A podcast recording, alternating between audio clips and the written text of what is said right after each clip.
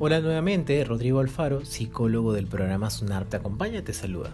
En el siguiente audio tocaremos cuáles son las causas que afectan directamente a los trabajadores de la institución y cabe resaltar que de todas aquellas causas que existen haremos énfasis en las personales.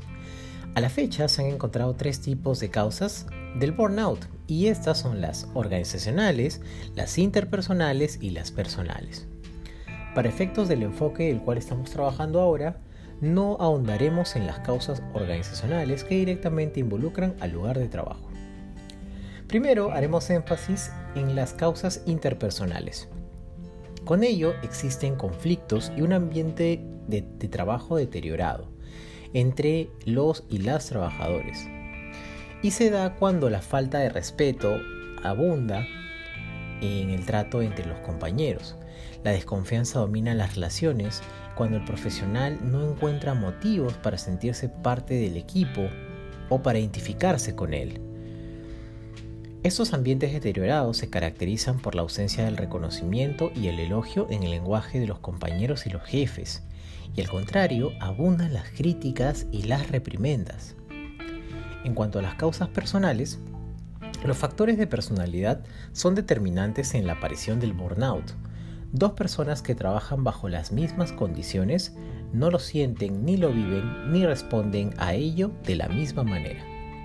Hay personas muy permeables ante el sufrimiento y el dolor de las personas que terminan contrayendo el malestar y sintiéndolo de forma personal.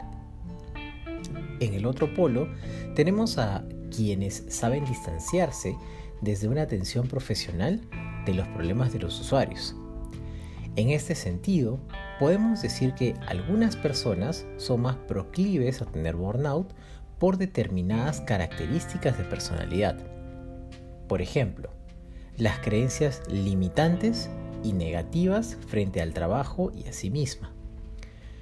Venir abajo frente a los desafíos, es decir, también falta de flexibilidad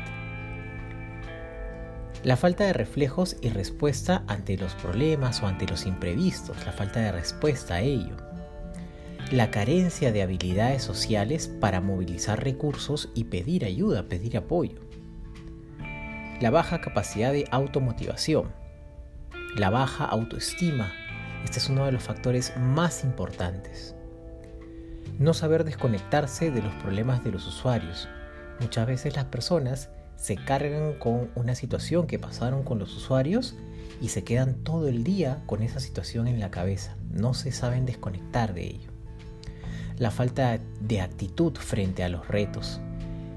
Y existen también otras diferencias que afectan de forma diferente a la persona. Y estas son el género de la persona, el sexo, la edad y el estatus, por ejemplo, entre otras. Hasta aquí hemos llegado en este segundo podcast sobre las causas. Te espero en el siguiente para conocer los síntomas y consecuencias del burnout. Nos vemos.